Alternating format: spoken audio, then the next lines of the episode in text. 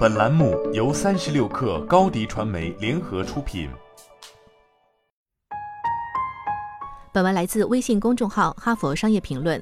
神经学家阿道格拉斯·菲尔茨解释说，当我们面对慢性压力或创伤时，我们的大脑会重新连接愤怒神经回路。换句话说，当你每天处于压力之下时，持续的压力和恐惧会耗尽你的情绪资源，让你更容易生气，即使是很小的刺激。如果你想用更积极的方式发泄愤怒，你可以做以下六件事：一、承认违规行为的发生。我们经常试图立即消除自己的情绪，以避免心烦意乱。但是，如果你因为一个不公平的决定而受伤，或者因为有人不断排斥你或更糟糕的行为而感到不值得，你感到愤怒是理所当然的。不要马上把你的情绪发泄在另一个人身上，但要承认你的感受。事实上，研究表明，如果有正当理由，愤怒是比恐惧更健康的反应，因为它会触发确定感和控制感，而不太可能导致高血压或高压力激素分泌等压力方面的负面影响。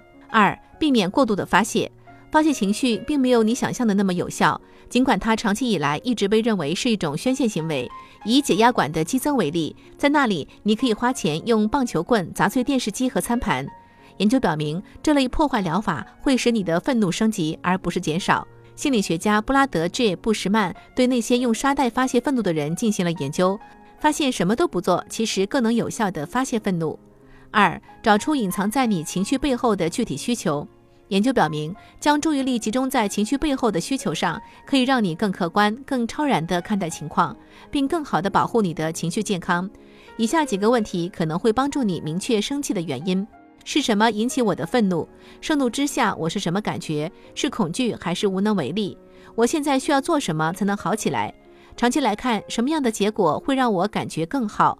我可以采取什么措施来实现这个结果？对于这些措施中的每一个步骤，我会冒什么风险？又会得到什么？对许多人来说，愤怒背后的情绪是恐惧。你可能是害怕自己的无能为力，害怕你在乎的东西被拿走或出问题。事实上，哲学家玛莎·努斯鲍姆甚至认为，最常见的政治情绪是恐惧。政治家们借此激起愤怒和行动。三，如果可以的话，谈谈你的情绪，但不要情绪化。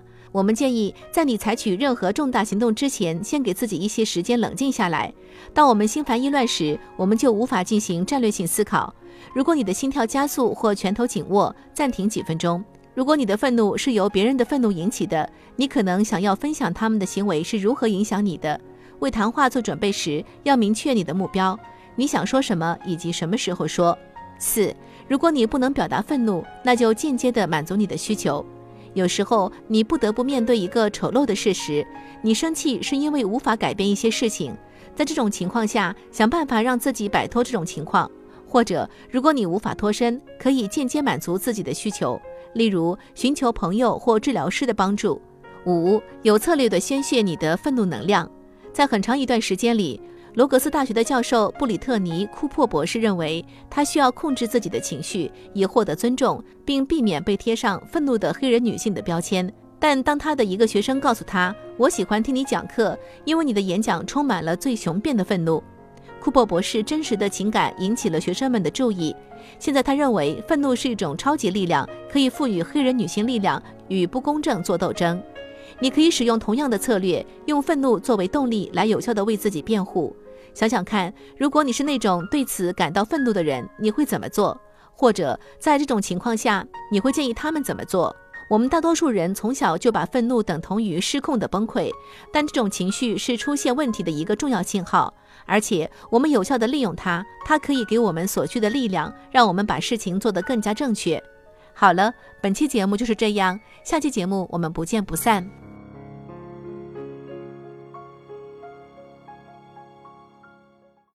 你的视频营销就缺一个爆款，找高低传媒，创意热度爆起来，品效合一。爆起来！微信搜索高迪传媒，你的视频就是爆款。